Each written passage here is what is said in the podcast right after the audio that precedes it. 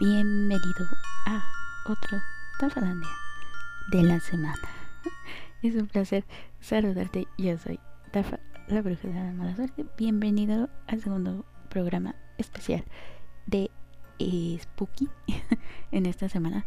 Y em, como empezamos hablando de Castlevania, que es un videojuego de terror, digamos así, eh, quise seguir con la temática, pero ahora nos vamos a, a remontar a los orígenes contestando la pregunta ¿cuál fue el primer videojuego de terror? Pero antes te recuerdo que este programa sale en todas las plataformas habidas de de podcast eh, de podcast podcast eh, ahí nos puedes encontrar como Tapalandia en Twitter que ya no es Twitter que ahora se llama X estamos en arroba bajo brujita Facebook Tafalandia no hay pierde según yo está muy fácil en fin. Entonces eh, me di a la tarea de averiguar cuál fue el primer videojuego de terror y me puse a investigar no porque sabemos que los videojuegos de terror son los eh, se encuentran entre los más populares a pesar de que eh, las compañías no les prestan tanta atención como a franquicias que no son de con esta temática pero eh, digamos que son el hijo menos favorito pero el más querido por el público conocedor no la cosa es que me puse a investigar y encontré que el primer videojuego de terror de la historia fue eh, Haunted House, ¿verdad? Estábamos en eso cuando aquí eh, falló la cosa. En fin, entonces, eh, Haunted House sale para la Magnavox Odyssey y eh, aquí hay una, ah, digamos que dos corrientes, dos puntos de vista, dos... y ¿Cómo podemos decir? Dos datos curiosos. Porque eh, algunos expertos están seguros de que Haunted House no fue el primer videojuego, pero eh, de esto eh, hay datos que sí fue el primero porque la Magnavox Odyssey fue la primer videoconsola del mundo, adelantándose incluso al mítico Pong de Atari, de veces esas dos barritas que se movían con pelotita. ¿Y eso? Sí. Eh, entonces, eh, para esta consola, Haunted House fue de sus primeros videojuegos. O sea, o sea, de la Magnavox, ¿verdad? Eh, otros dicen que no, que ahorita vamos a ver cuál, y digamos que fue el oficial, ¿no? Entonces, ¿de qué se trata Haunted House? pues es... Acá hay se paró. Listo. Fallas técnicas, como siempre. Eh, ¿Qué quedamos? Ah, sí. Eh, ¿De qué se trata Haunted House? Eh, era un juego para dos jugadores. Lo curioso aquí, este dato me dio algo de risa. Porque, bueno, eran dos jugadores, no había pantalla dividida. Entonces, el primer jugador tenía que esconder algo. Mientras que el segundo jugador esperaba fuera de la habitación o no sé, no veía. Donde tenías tú que era el fantasma, digamos por así decir, se escondía. Entonces ya cuando el fantasma se escondía, entraba el que iba a ser el detective y ya se ponía a jugar, digamos que eh, buscando esta uh, cosita, el fantasma, lo que sea que se haya escondido en la casa. Eso era. Entonces, eh, el detective tenía que explorar y descubrir dónde estaba esto, ¿no? Eh, no era terrorífico, lo sé, pero tenía cierto elemento de suspenso medio detectivesco que ahora poseen muchos juegos con temática de terror, ¿no? quizá sea por esto, que no muchos lo consideran como el primer juego de terror, porque en sí em, era más un thriller policíaco, digámoslo así, que un, un videojuego de terror, ¿no? El que varios sí coinciden que es el iniciador de todo esto de los juegos de terror es el Space Invaders. Este salió para la Atari 2600 y que igual que Haunted House pues no era tan terrorífico, ¿no? Pero sí generaba cierta tensión al momento de estar jugando y enfrentarte a las hordas alienígenas que te aparecían así como que de la nada. Digámoslo así.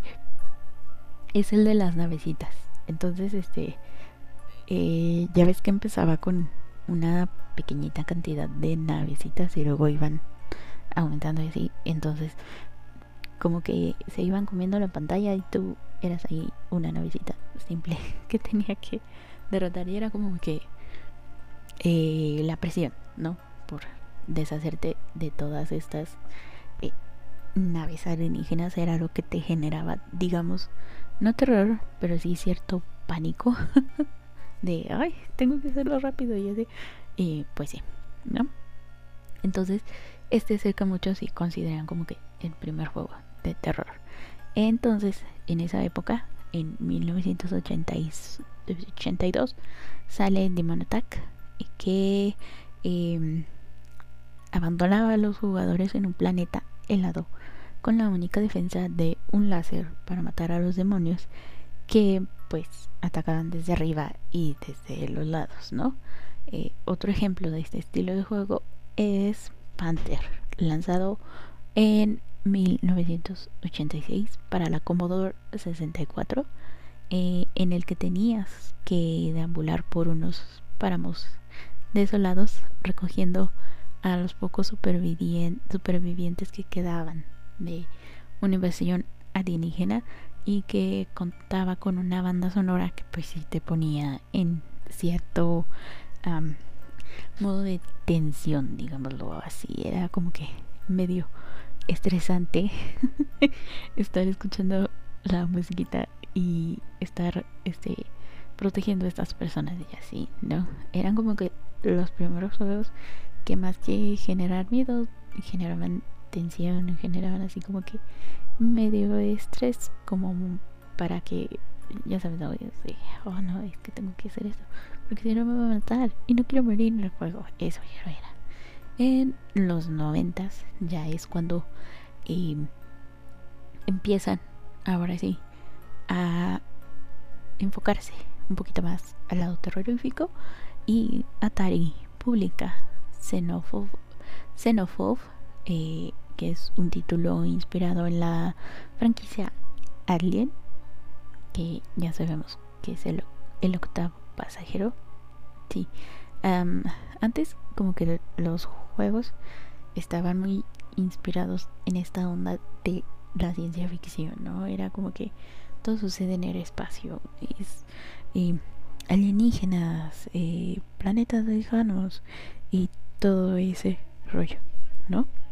Eh, este, ya cuando, cuando dicen, oye, podemos hacer, eh, pero, bueno, vamos a hablar de eso un poquito más adelante, ¿no?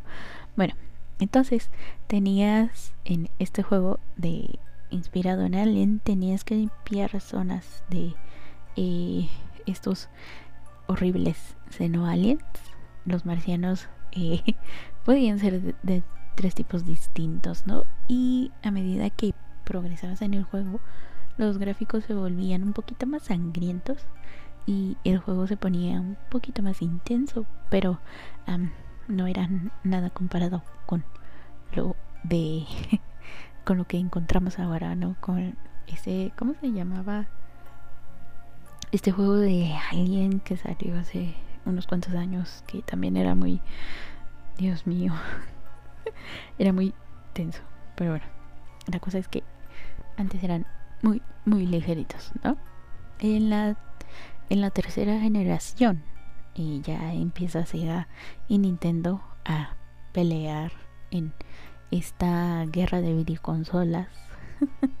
por, por una parte teníamos a la Master System y por otro lado tenemos al NES y sí era bastante intenso aquí el, asunto, ¿no? Y pues aquí comienza la era de eh, las adaptaciones a videojuegos de películas de terror como Viernes 13, Pesadilla en la calle del infierno o Nightmare on Elm Street. Drácula de Bram Stoker sí tiene su, su adaptación a videojuego. no lo he visto, no sé, este aún tengo cierto sentimiento de, eh, de rechazo con la película de Brian De Palma, pero sí me gusta, pero eh, hay ciertas cosas que cambiaría, pero eso no es el punto. La cosa es que el juego más destacado en esta época fue Castlevania, juego del que ya hablamos en el programa pasado y ya vimos datitos curiosos de esta saga y todo eso, entonces si no has escuchado esta falandia sobre Castlevania, escuchado, está muy bueno. Y no es por nada, pero sí quedó muy bueno. bueno, la cosa es que aquí en Castlevania eres un cazador de vampiros que debe detener a Drácula. Ok, bien. Eh, tuvo tanto éxito que incluso Sega crea su propia versión del el juego llamado Master of Darkness, que es un clon eh, entretenido, sí, pero que no supera a Castlevania, ¿verdad? Entonces, ya con los noventas estableciendo y que no solo se pueden hacer juegos sobre alienígenas y todo eso del espacio, eh, con también llega los poderosísimos 16 bits y evidentemente la cosa se pone más potente más poderosa, porque durante esta época Sega provocó mucha controversia con títulos violentos y sin censura, como Night Trap, que era un juego de, de acertijos con videos que tenían escenas de películas peores que de las de serie B. Y em, sabemos que las películas de serie B suelen ser muy sangrientas, suelen tener muchas tripas, suelen tener eh, litros y litros de sangre falsa y todo eso muy mal hecho, pero bastante entretenido. Entonces de ese tipo de videos tenía este juego. También eh, llega a las consolas Mortal Kombat, juego que, que es sobre combates en 2D con bastante sangre y escandalosos ataques finales con eh, poderes, uh, digamos que no, poderes no, consecuencias bastante sangrientas, conocidos como los poderosísimos fatalities. Eh, pues si bien es cierto que estos dos títulos no daban mucho miedo, pues sí representaban eh, de forma digna a el gore en este tipo de formato que nadie había visto antes, ¿no? Al menos en el videojuego era como que bastante nuevo y sí generó mucho furor Mortal Kombat porque era bastante sangriento, incluso si dabas un golpecito era como que se aplicaba sangre así eh, a borbotones. Palabra de abuelito, ¿verdad? Borbotones. Pero sí, eh, yo sí llegué a jugar ese Mortal Kombat cuando salió. Bueno, no cuando salió, ya tiempo después. Pero sí, este, nunca antes había visto un juego de peleas así de intenso. Y, y este, sí daba un poquito de miedo este tipo que... Eh, sí es Scorpion, ¿no? El que se quitaba la máscara y salía el cráneo y escupía como que ácido o fuego, no me no recuerdo bien. Hace mucho que no, no veo eso. Si era, si era Scorpion o era Reptil. No recuerdo. Pero bueno. Ese sí era como que, que sí daba un poquito de miedo, ¿no? pero eh, bueno, estaba, estaba muy bueno. Generó mucha controversia. Ya sabes, ¿no? Los papás católicos conservadores no queriendo dejar a, a, a los niños jugar este tipo de juegos porque ¿cómo crees que van a ver? Ah, señora, por favor, su, su, su novela de las nueve es más violenta que Mortal Kombat y nadie le dice nada. sí. Eh, eh, entonces, este también empezaron a salir eh, juegos que no estaban ya enfocados ni a películas de eso. Y salió este juego llamado Zombies Ate My Neighbors que obviamente era sobre zombies. Eh, tenemos también Point Fear Pesadillas y The Cap Attack que era un juego de plataformas y zombies que salió solamente para Japón. Em, estuve buscando así como que hay algún gameplay, alguna imagen que pudiera ver y no encontré, entonces no sé muy bien de qué se trata de Cap Attack. En fin, em, entonces este llega Splatterhouse, que este sí dijo voy a hacer choquear a la gente. ¿Cómo? Se trataba de un beat em up arcade. O sea, ya sabes, ¿no? Esos de los que vas eh, golpeando a todo lo que se te pusiera enfrente de ese tipo de juegos, ¿no? Entonces, eh, el juego se inspira bastante en las películas de slasher, como Viernes 13 y Undead y todo eso, ¿no? Em, consigue mucha fama por su violenta naturaleza y por sus inquietantes enemigos como eran estos bebés sin piel bastante extraños.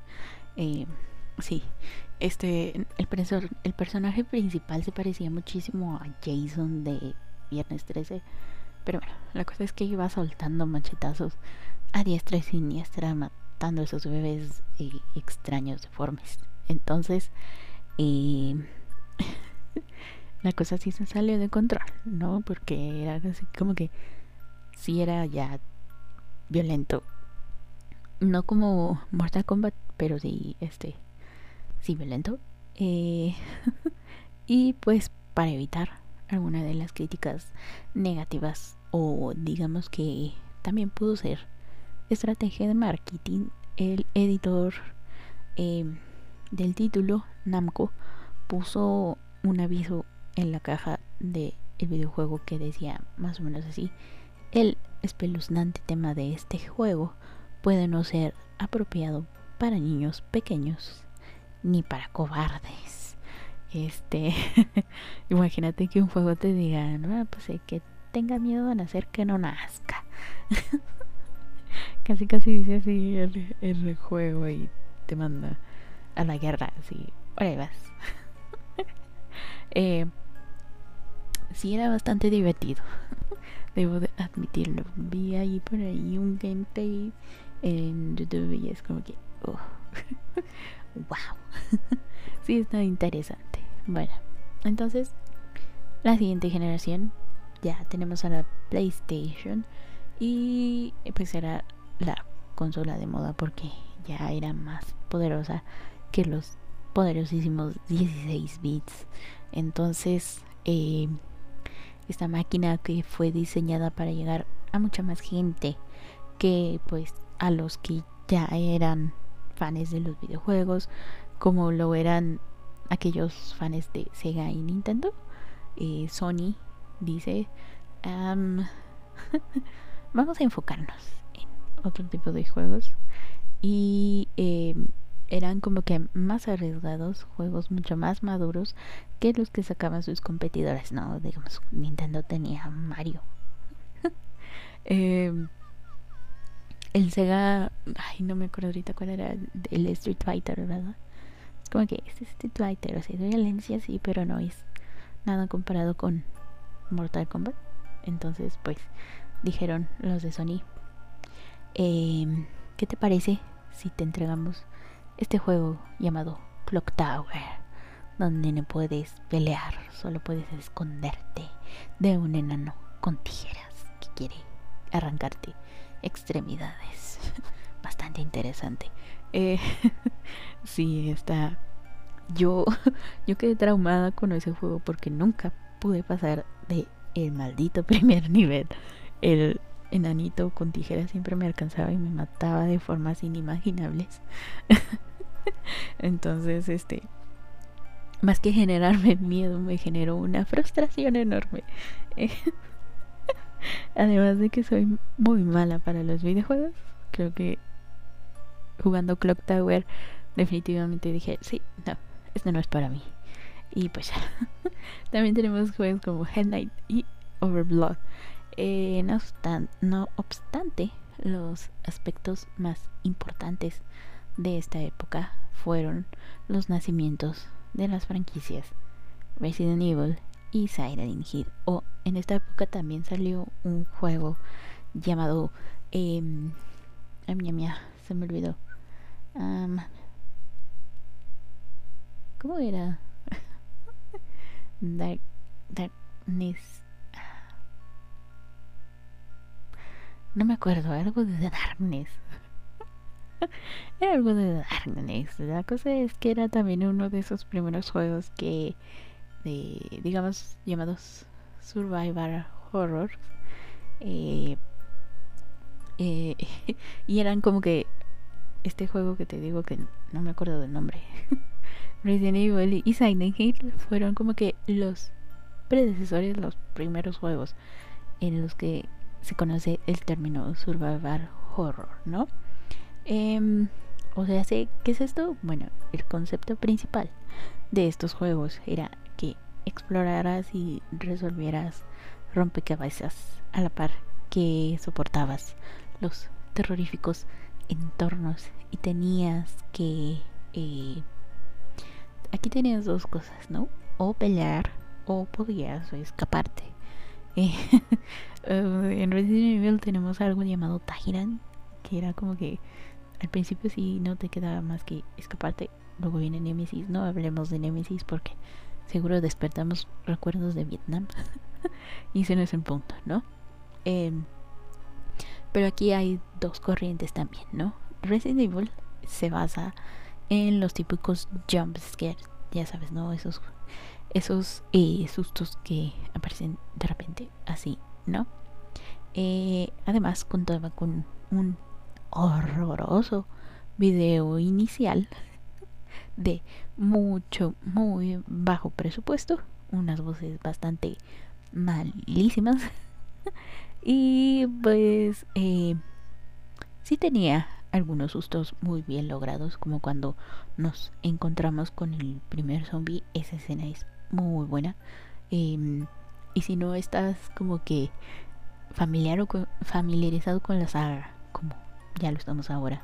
Si tú jugabas ese juego por primera vez y veías ese zombie por primera vez, sí te generaba un impacto muy grande y muy bueno, ¿no?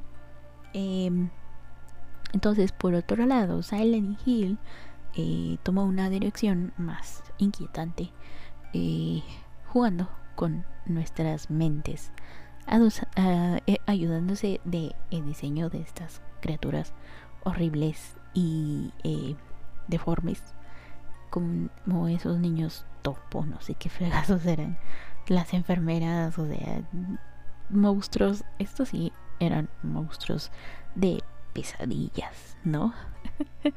Eh, junto con un pueblito que se transformaba en otra cosa más eh, eh, tenebrosa, ¿no? Que estos elementos en conjunto sí conseguían ponerte los pelitos de la nuca de punta, sí era bastante intenso, ¿no?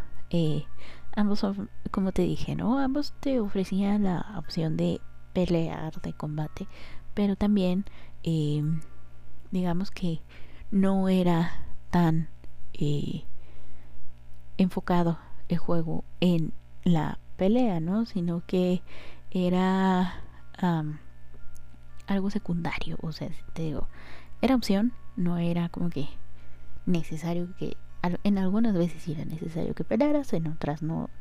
Eh, pero sí, en la mayor eh, en la mayor parte de estas situaciones lo mejor que podías hacer era correr por tu vida sin mirar atrás. Echar pies en polvorosa, patitas para que les quiero. Más vale aquí corrió que aquí murió. ya sabes, ¿no? Todo eso. la famosísima técnica Saotome. sí. Em, sin embargo, estos dos títulos demostraron que una buena historia y algunas escenas terroríficas podrían ser tan divertidas como saltar plataformas y conseguir la puntuación más alta. Después de estos eh, dos éxitos, estas dos franquicias perdieron su dirección con sus juegos posteriores. Resident Evil favoreció la acción por encima del terror, mientras que Silent Hill perdió su fama por malas historias que nada que ver con sus tres primeras entregas, pero de eso hablaremos en otros programas, porque hablarlo ahora sería bastante extenso y no tenemos tanto tiempo. Eh, cuando hablamos de, Castlevania lo hicimos largo y tendido, fue más de una hora de programa. Entonces, eh, esta, esta noche vamos a moderarnos, vamos a hacerlo tranquilo. Eh, ya en la sexta generación de videoconsolas, el survival horror ya era un género popular entre el público, ¿no? PlayStation 2 nos ofreció unas cuantas experiencias terroríficas con Fatal Frame y Siren que usaron el terror japonés como inspiración, ¿no? Nintendo se une ya, por fin, con títulos eh, de suspenso y terror como Eternal Darkness. Por ahí consiguieron licenciar algunos juegos de, de Resident Evil, si mal no recuerdo, fue cuando salió eh, el 4, ¿no? Mucha gente opina que esa generación de títulos de terror supuso la edad dorada del género, ¿no? Los gráficos y los audios se habían desarrollado tanto, ¿no? Que los programas podían crear eh, sustos mucho más realistas, eh, mucho menos esperados. Y ahora sí tenías que eh, enfrentarlo con tus propios miedos, digo medios, miedos también. Pero pues los fans no era, mm, digamos que para los fans no era suficiente, ¿no? Los fans siempre quieren más. Eh, son insaciables esos fans, ¿no? Por desgracia, los desarrolladores empezaron a hacer contenidos cada vez menos innovadores y los fans pues fueron perdiendo un interés en este tipo de sagas, aunque de vez en cuando sí salían títulos que sí decías, oh, esto está interesante, vamos a ver de qué se trata. Pero aún así como que em, los juegos de survival horror como que empezaron a enfocarse más en la acción, si bien sí tenían cierto elemento sobrenatural, digamos, terrorífico, no eran... Eh, no era el aspecto principal como lo solían hacer antes con Silent Hill y Resident Evil, ¿no? Que ellos sí favorecieron esa atmósfera de, de suspenso, de terror, de qué va a pasar ahora, cómo voy a salir de aquí, etcétera, ¿no? Eh, eh, las generaciones más recientes de juegos de terror eh, fueron algunos sufrieron algunos cambios, seguían habiendo buenos títulos como Dead Space y Fear, pero muchos se pasaron, te digo, al género de la acción. y pues Resident Evil sufrió bastantes críticas con eso. No creas, Chris Redfield, que se nos olvida cómo manejaste esa piedra a golpes. No se nos olvida, por favor. Nunca lo olvidemos.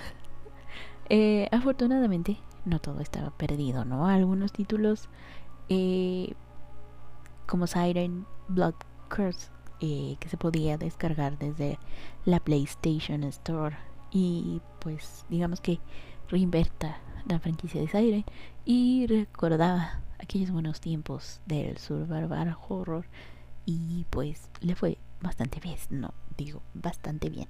Eh, sin embargo, el mejor juego de terror eh, no llega para las consolas. Lo interesante es que eh, estaba empezando el auge de los juegos independientes, la escena indie, y empezaron a hacer eh, su aparición para juegos que se pueden jugar. Obviamente en tu computadora, en tu PC, porque eh, la PC es mucho más poderosa. Así que sí. Em, estos títulos se centraban en la exploración, en la historia, en la atmósfera, como aquellos buenos juegos de antaño, ¿no? Eh, de entre todos los programadores indie de títulos de terror, la compañía más que, que sobresalió más fue eh, Fictional Games. Estos crearon la serie Penumbra y el título que está considerado como uno de los videojuegos más terroríficos del mundo mundial, Amnesia, The Dark Descent. Y em, todo esto usando su propio sistema, el HPL Engine. Sí que sí. Em, en la actualidad tenemos juegos que quieren retomar las glorias de antaño como el renacer que ha experimentado la saga Resident Evil con sus dos más recientes entregas, Resident Evil 7 y Resident Evil Village. Tenemos juegos enfocados en la supervivencia estilo slasher como Dead by Daylight, el de Daylight. Este juego me gusta muchísimo verlo cuando lo juegan los streamers en Twitch. Es como que bastante entretenido. Eh, este juego es un juego que se juega un juego que se juega jugadoramente jugándolo en línea eh, es, un, es un equipo de cuatro personas son cuatro supervivientes estos supervivientes tienen que tratar de sobrevivir a un asesino mientras arreglan unos motores que son los que te permiten abrir una puerta para que te puedas escapar de ese eh, escenario.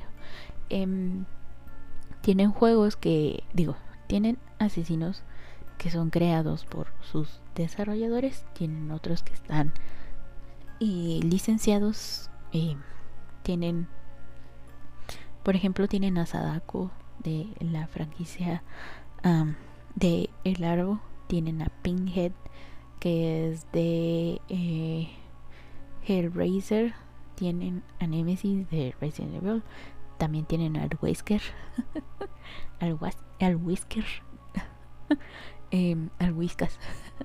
Em, tienen también a Pyramid Head, tienen también a, a, Freddy Krueger, tienen a, a, a Bubita de, de Viernes 13, tienen a Michael Myers, o sea, tienen bastantes asesinos licenciados.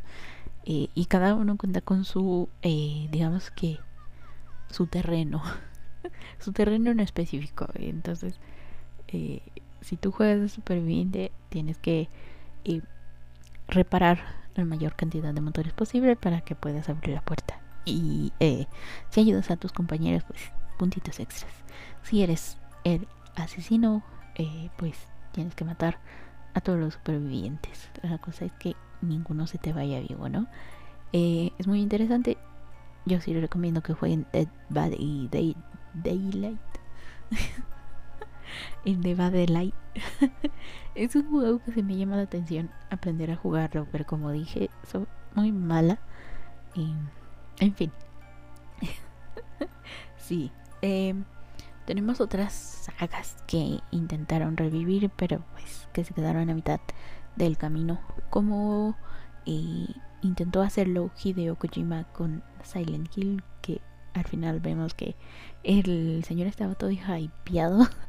Porque este, como que Guillermo del Toro le dijo, sí, yo te ayudo a revivir Silent Hill.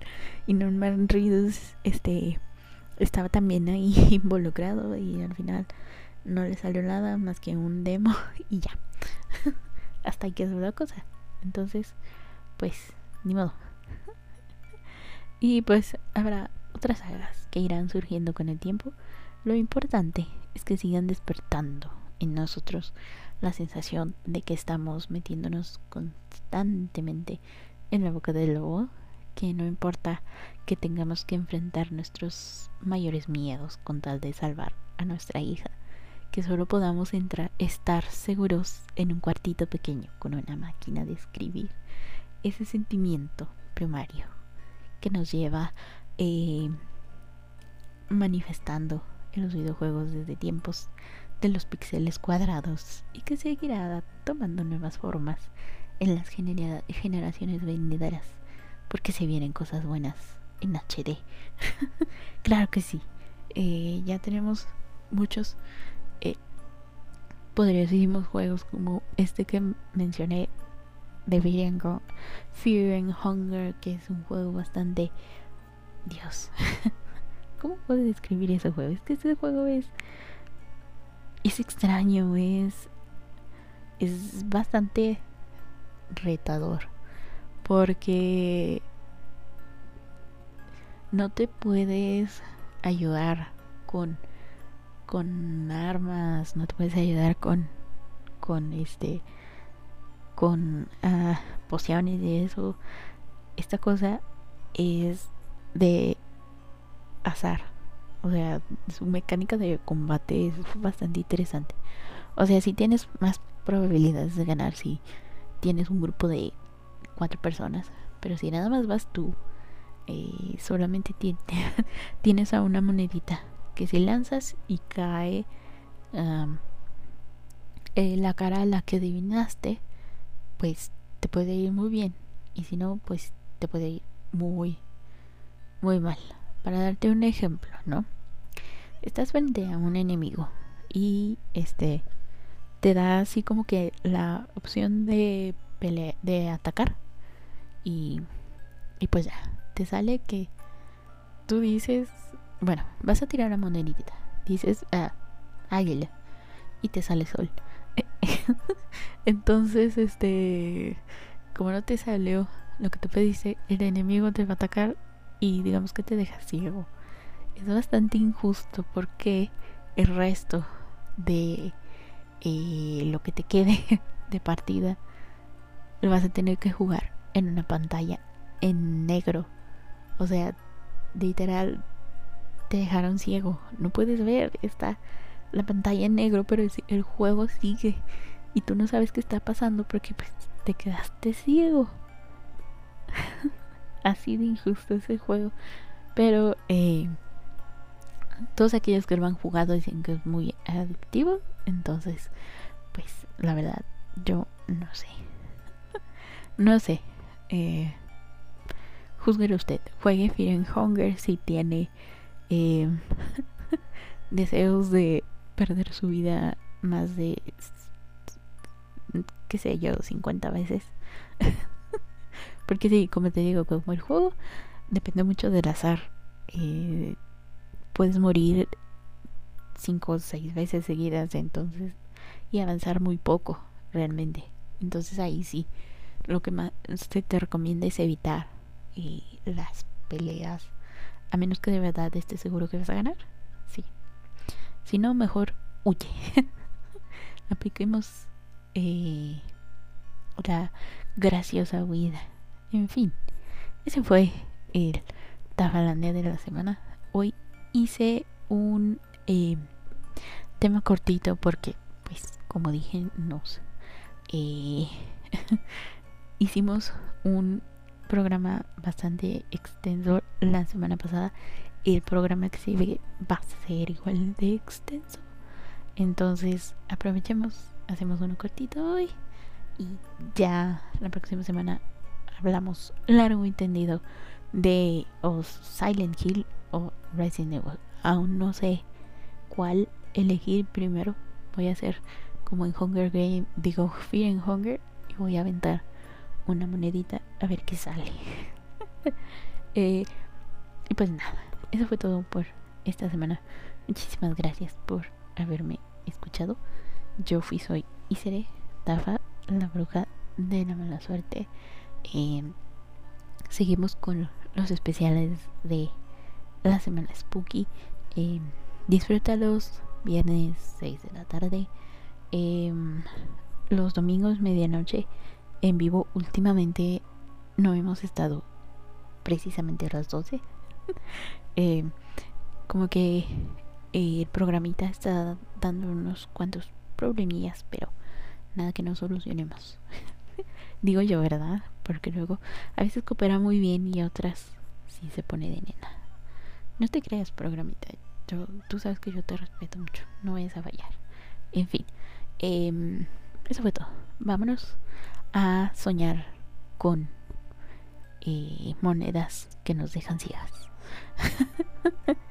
este, zombies que nos perciben, que hablan con acento español y nos dicen, ahí, forastero. Vamos a soñar con que buscamos a nuestra hija Cherry por una ciudad que está completamente bajo la niebla.